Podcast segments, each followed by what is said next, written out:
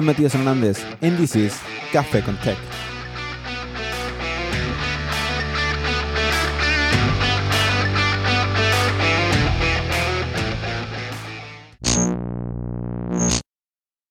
My name is Matias Hernandez. I'm a Chilean software engineer currently working with CleverTech. I'm also an egghead instructor and a technical writer. Now, without further ado, let's start with the show. And thanks to the sponsors of this show, Auth0 and Cloudinary Media Developer Expert Program. Auth0 provides an out-of-the-box authentication and authorization platform for any application with just a few lines of code. Check the incredible documentation and examples on auth0.com and Cloudinary MDE program is a community of developers to share insight, expertise, and best practices of using media technology in web and mobile applications. Check it out on cloudinary.com.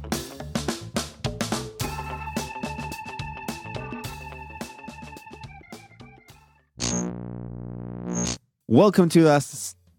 Doesn't matter what number of episode is this this uh, of Cafe con Tech. Today with me I have Stephanie Eckles. She is a modern CSS dev author, author of uh, Style Stage, of uh, is an egghead instructor, a podcaster, a software engineer. Name it. She is doing a lot of work on the front end side of the world.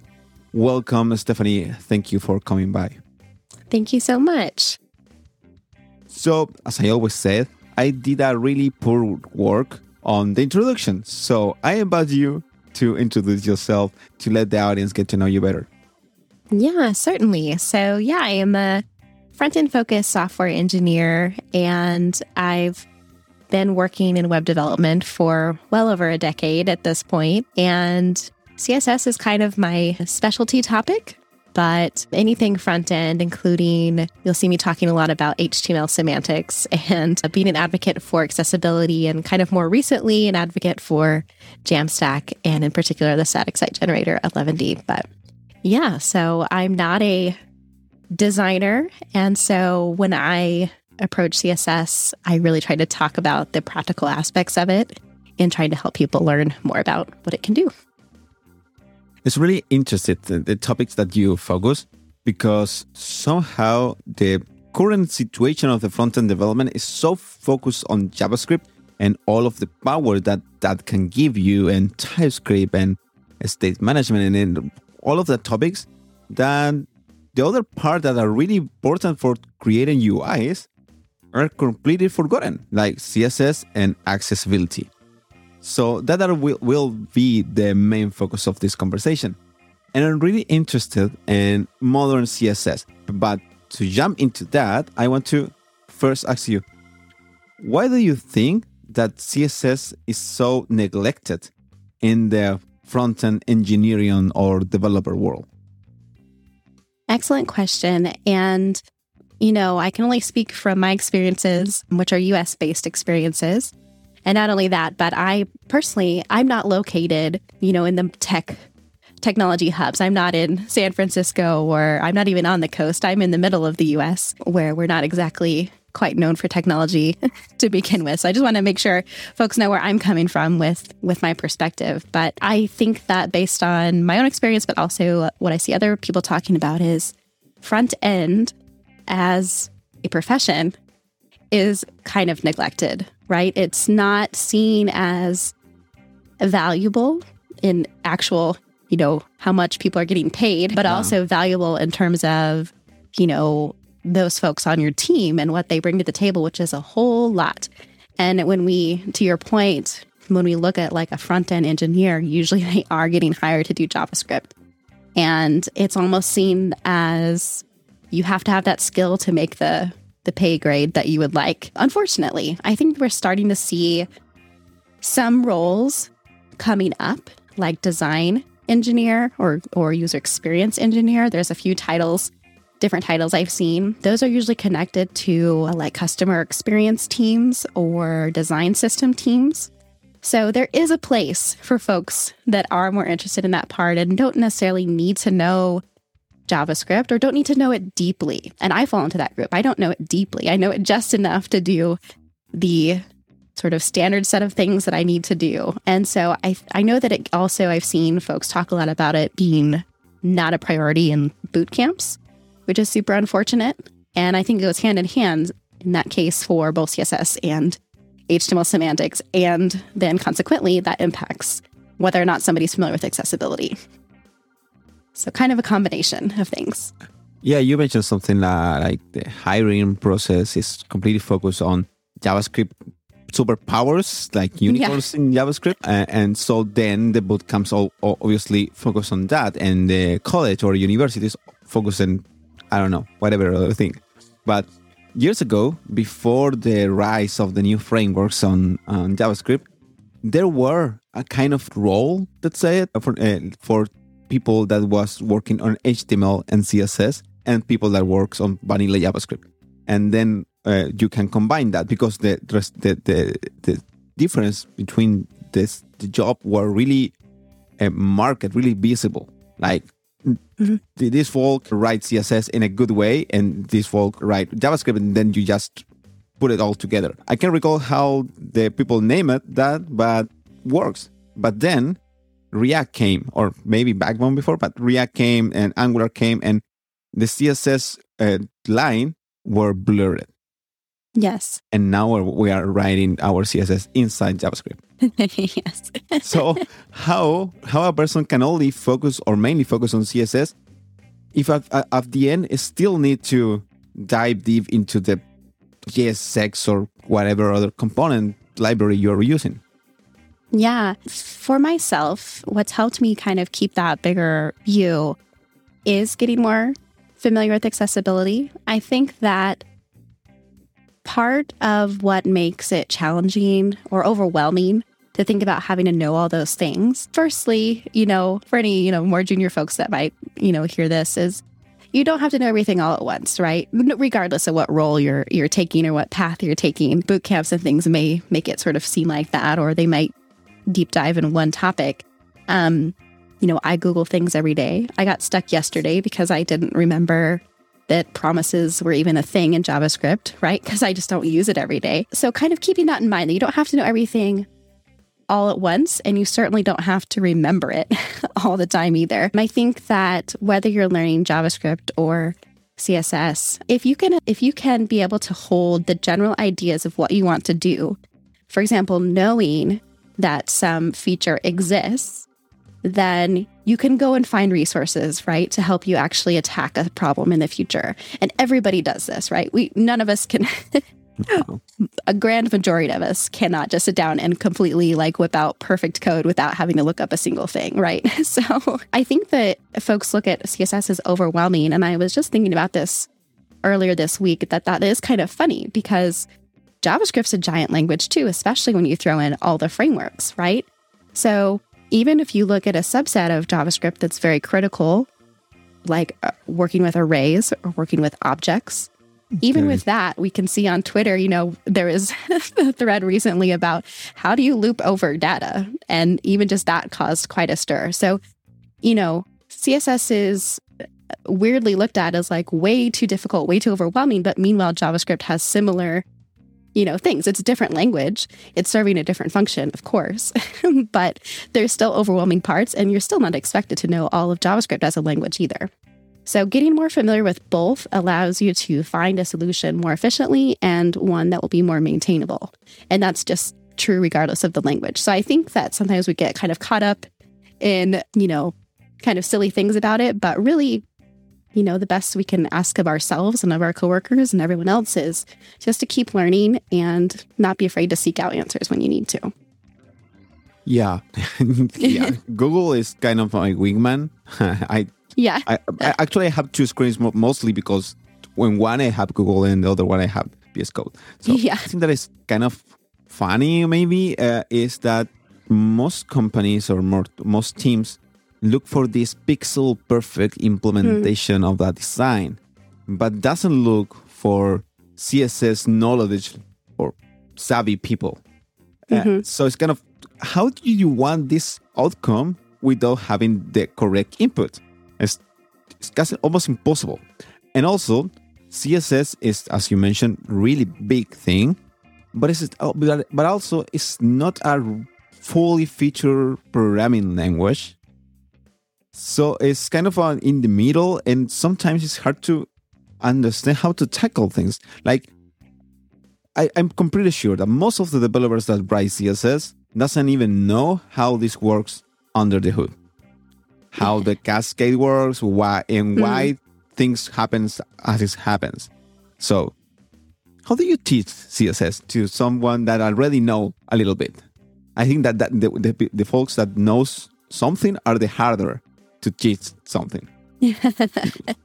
yeah, that's an interesting perspective. And I think the more you can relate things to practical use cases rather than, you know, you'll for CSS especially, I think one thing that makes it overwhelming is you see people doing art with it, right? And it's beautiful and it's mm-hmm. amazing. Yeah. And I'm so, so impressed by folks that do that. Yeah, of course, right? That's awesome that that's a creative outlet. But that can be overwhelming if you're like, okay, well, what do I actually need to know from the language to, like you said, accomplish this layout that is really just boxes arranged in a grid, maybe some images, you know and i think that that's where i try to make it more approachable is let's break it down to that. Like ultimately we have boxes we're worried about alignment and then we kind of layer in the other things you need to know from a very practical angle. So working with responsive design of images and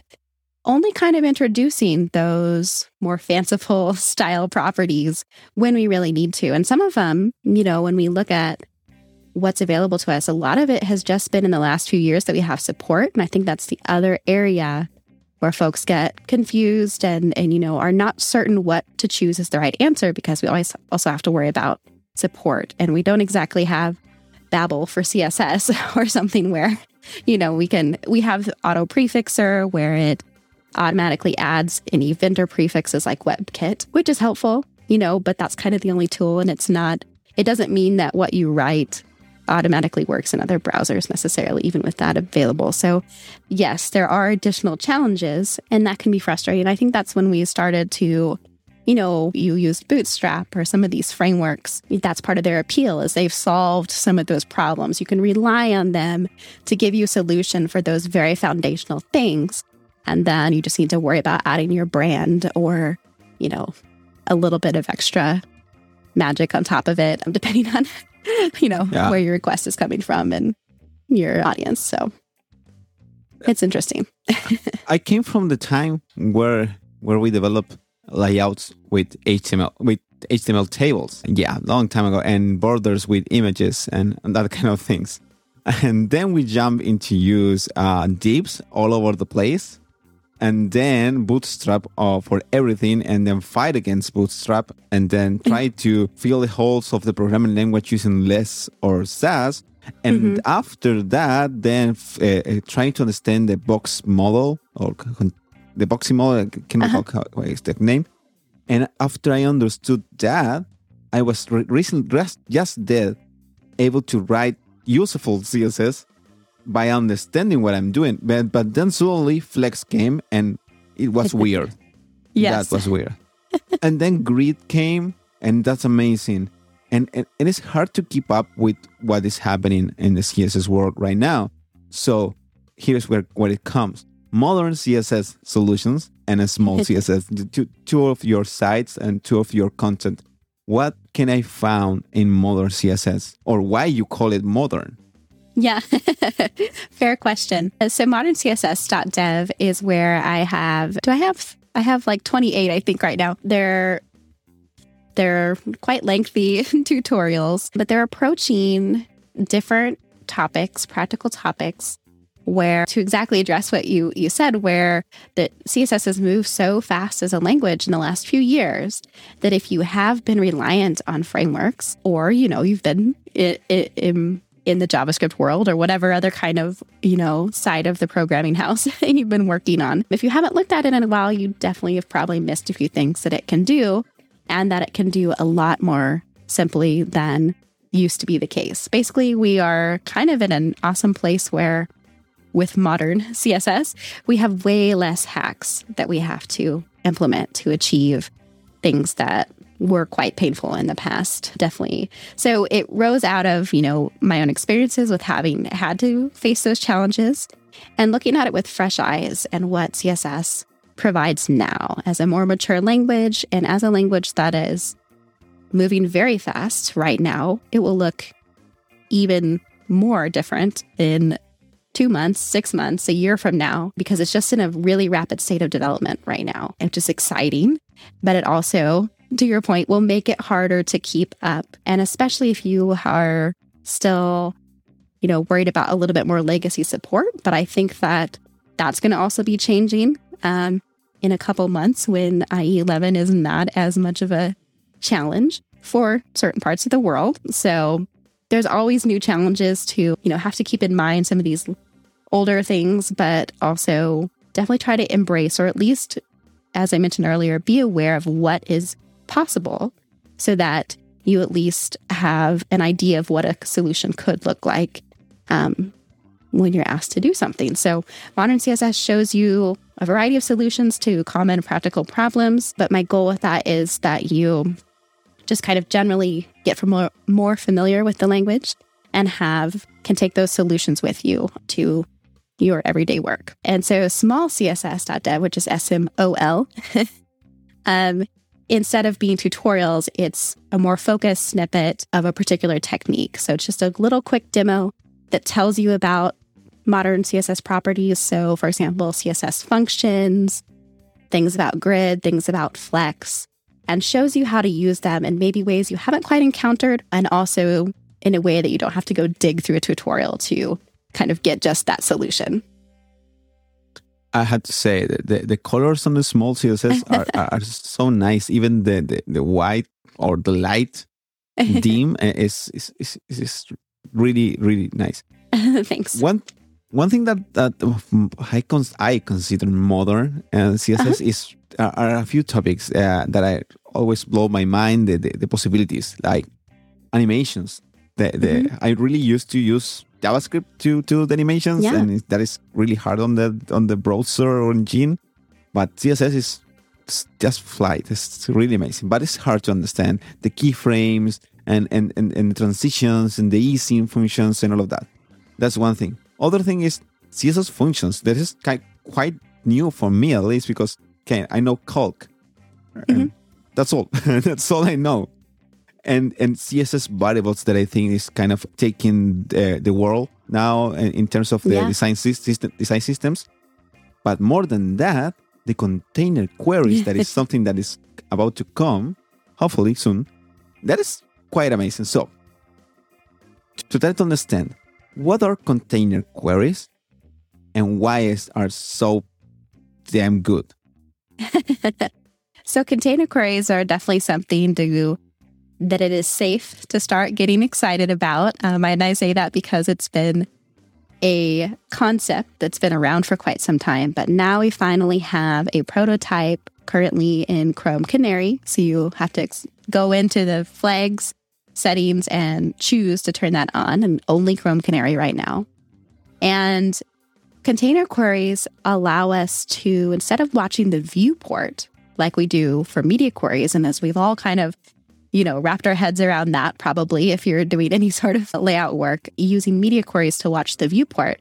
Now with container queries, you can watch a specific element's width anywhere in your layout and respond to that in a very similar way as media queries, but now you've reduced it down and scoped it, I guess would be the better way to say that, scoped it to a particular element and its children.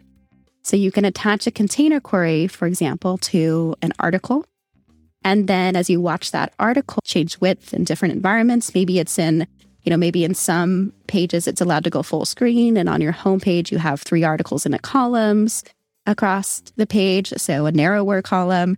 And so the container query allows you to change the elements within that article as it changes width. So things like font size, maybe adding or removing borders and box shadows, whatever you need to do. So you're affecting the, you're watching the article, but you're changing properties of its descendants as it changes. And you define it very similar to a media query. So at container, and then in parentheses, something like min width, whatever value you would like to use there. So that's the essence of, of what it, they are in the current prototype, but there's a lot more possibility that they are exploring for them as well. Very exciting stuff. Yeah, and uh, in the show notes, you will find a link to the container queries with CSS Grid on Flexbox article, uh, that is available in modern.css.dev. So, and yeah, this is amazing and, and, and will solve really common problems with the media queries and all mm-hmm. of that. But I one question that is kind of a not sure if tricky, but CSS is going along with with really nice features and things that are scoping, like yeah. the CSS variable are scoped. The container queries is kind of a scope. Why CSS is not scoped or modular? Why keep it like Cascade? Because one of the pains is, and the reasons for all of the CSS and JS things there is module, scope the, the, the thing. Why just don't do it like that? Or, or why it's good to have it as, as a cascade? So I have good news. Scoping is coming to CSS. So Miriam Suzanne, who's also the spec author for container queries, is also specking out actual scope in CSS. There's two new concepts coming scope and also layers, which is a little bit harder to understand. So scope will let you define what you're they're taking inspiration from the CSS and JS and CSS modules and so forth. They are taking inspiration from that to bring it to CSS as a native feature. So it is coming. So yes, they're, you know, the working group definitely watches, of course, what folks are encountering as challenges. And so, as I mentioned, it's a rapid state of development for the language right now. And so those features are starting to be, you know, specked out. But of course, that means there's a little bit of time to still wait. But the cool thing about that is, and for folks who may not know, because I didn't a few months ago, the working group, the CSS working group, now has all of their issues and items that they're working on on GitHub. And so you can actually go see what is coming to the language and you can comment on them and and you know use the GitHub emojis to indicate if you're in support of them or not. And you can actually even add your issues against the different specs being developed. So it's not something, it's certainly not a stale language. And it's also something that you can actually go see what's happening and and suggest things like that. So if you want to go look up the scope spec, you could see if you think it meets the needs that you would like it to have and and provide commentary on that, which is pretty cool. Yeah, so. it's uh, almost every language is opening their process their RF- yeah. RFC. So now CSS also that's amazing. So let, us cross fingers for the browsers yeah. speed up the implementations yes, as soon exactly. as they go out. yep. All of this CSS thing is because we want a better user experience. But there is a certain amount of population that even with our best efforts on CSS don't get a good user experience because they have some disabilities that avoid them to really use the application as you thought it will be used, mm-hmm. like uh, uh, visual problems or manipulation problems. I, I, don't know the words exactly, but accessibility. That is the yes. term that we uh, I want to tackle now. What is accessibility and why is again same question why is so neglected? Yes. So there's kind of two terms you'll see. Accessibility is kind of the catch all term that you'll see most often. A related term is inclusive design. And accessibility is about ensuring that regardless of the abilities a user has coming to your site, they are able to complete the tasks and they are able to access your content equally to someone with full abilities. And so, as you mentioned, sometimes that's visual um, impairments. And that's the one that kind of gets a lot of attention. We talk about that in two ways. We we emphasize it when we talk about color contrast. So maybe it's just, you know, various degrees of color blindness would be a familiar term where we want to ensure that the contrast is high enough you can read it. And the other thing that that impacts, though, and another kind of phrase you'll see is that accessibility is for everyone. So when we talk about color contrast, for example, that helps everyone if you consider times that you've had your phone out in the bright sunlight and suddenly you can't see what's on screen without going into the shade, right? So, contrast is an example of an accessibility criteria that helps everyone. We also talk about visual impairments when we talk about equal access to content in terms of users who are um, are have no sight at all and have to use additional tools like screen readers would be a common term. There's other things um, that those users might have where they're hearing it read to them. There's also users who can't use a mouse at all or any sort of touch devices. And so they're actually speaking, you know, to request um, to to at the interface to be navigated. So there's lots of different impairments that we want to try to defend against. And that's kind of what's implied by accessibility. And so for CSS, of course, we talk mostly about the visual aspects, but there are certain CSS properties that can remove, for example, if you do display none, that removes whatever that element is for every user, which is kind of interesting. So if you hide content that way, it hides it from a screen reader, just like a visual user. So they they definitely have an impact on, you know, CSS definitely has an impact definitely so does JavaScript, which would be a you know topic for a different day. But so yeah, it's we talk a lot about, or one of the reasons you see me emphasize HTML semantics within my CSS articles is without that solid foundation, you know, you are more likely to end up with a less accessible solution. And the reason is because of tools like screen readers are expecting certain elements and they know information about your interface if you use the correct element. So if you're using a checkbox for something that has nothing to do with being a checkbox, you're giving that user the wrong information and they may not be able to complete whatever task they're trying to do. So, yeah. HTML is not a programming language, it's a markup language, but it's really big and also evolving and they add things to the language. Mm-hmm. But most of us end up using div, p, and span. and, and, and that is so 90s. not even, not even, there is a lot more really basic tags that can help machines to understand our content to a- enable people to understand our content because a screen reader is a machine that is expecting certain things to be able to do their job. So how how you can tackle the necessity of adding this basic layer of accessibility in applications that where they think that doesn't matter. Like, no, this is no public facing. This is mm-hmm. internal. Mm-hmm. So whatever but still whatever. This is still a main. This is still a footer. This is still a header. So yeah, I don't know. It's it's hard to enforce the use of the correct semantics. Yeah, it, it's it's an interesting one, and it's one that I've encountered at my previous position.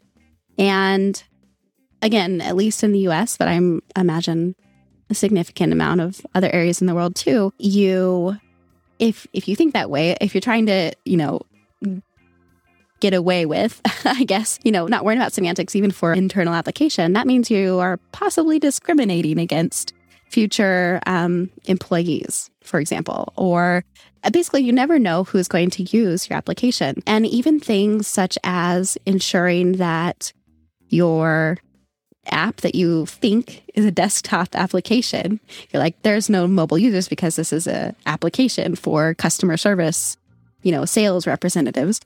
Well, if you're like me, who is a little bit older and now finds myself zooming in, you know, if your application doesn't even respond to zooming in, you know, that's a type of barrier that you're providing. And so it, it's it's a lot of little things that can add up. The good news is for something like the essential semantics, where you're mentioning, you know, if you're only using divs, for example, automated testing tools, that's one of the things that they can help you identify. And what they're going to say in that case is that you're missing landmark elements. And so if you think about the page of your application or your website as having kind of an outline or a structure to it, then you can see where having a header and then a main and a footer and some of these other things help define hierarchy and importance of the page. And for screen reader users, as one example, they are able to pull up a menu and actually navigate by those landmarks. And so those are automatically come with the HTML elements that I just mentioned. Nav would be another very important one. So they can skip directly to that. And it is, you know, you're you're allowing them to use the navigation methods that they're most familiar with to still accomplish what they're there to do on your site. And that's that's why it's important in terms of landmark elements and and other semantics of your page, no matter what the purpose is or who you think your audience is. Yeah, it's hard. And one of the hardest pieces of content in, in, in the page that is when it's not accessible are forms. Mm-hmm. So to tackle that, please take check the notes on the show. You will find a link to the accessible cross-browser CSS form styling course on egghead by Stephanie. That is a, a good uh, resource to at least start be inclusive. It's, you know, this I sort of so matters that people are the ones that use your application, and people is widely different, and we not only think and the same kind of user like one persona. It's not like that. Yeah, Stephanie, we are arriving to the end of this episode, but I always ask to the guest if they want to, uh, if you want it, to recommend something that you like, whatever it is, no matter if it's not techie. It's whatever you like to see, read, watch, I don't know, play, you want to recommend it to the audience. Ooh, I spend too much time online, so let me think of it. Twitter. And I'm also a mom. yeah, I'm also a mom, so I forget to listen to my own music sometimes these days too. Yeah, um, Spotify said that I like Disney. Yeah. Yeah.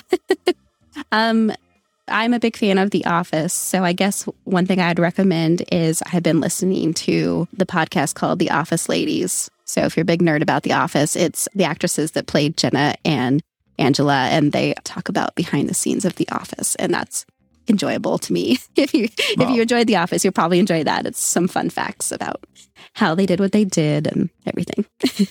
nice one. That's my escape. nice one. Yeah. Yeah, it's hard start being uh, a parent during these times. I mean, maybe yeah. every every time, but now could be harder. So, last thing, any blog, something that you want to share that's by you, by your own creation? Yeah, I think we definitely covered some today. I, I, think the only, the main one remaining would be I have a podcast as well. If you're interested in that, I co host it with a good friend of mine. And that's called Word Wrap. So not rap nice like name. music, but yeah, like in your VS Code settings, Word Wrap. so we have about 12 episodes. If you're, yeah, we talk about kind of general developer life stuff and dives into accessibility. And we're starting to have guests too. So it's been fun. yeah. Definitely check it out. The link will be in the show notes too. So thank you, Stephanie. This was a really good talk and a really good show. And yeah, check out the notes. You will find more content by Stephanie. There is a lot more to dive in into the site, so definitely check it out. Thank you for being here. We hear us in the next episode. Thank you. Head on over to cafecon.tech to check the show's complete archive and read the transcripts in English and Spanish. And talking about Spanish translations, Gracias a Escuela Frontend por su auspicio con transcripciones y traducciones. Escuela Frontend es una nueva plataforma de cursos en español. Los cursos están diseñados para que puedas construir una carrera exitosa como Frontend Developer. La mejor manera de enterarte de los primeros cursos que se estarán lanzando es suscribiéndote al newsletter de escuelafrontend.com. Don't forget to subscribe to the show in your favorite podcast application and leave a review if you like the show. I catch you the next week, and as always, keep coding.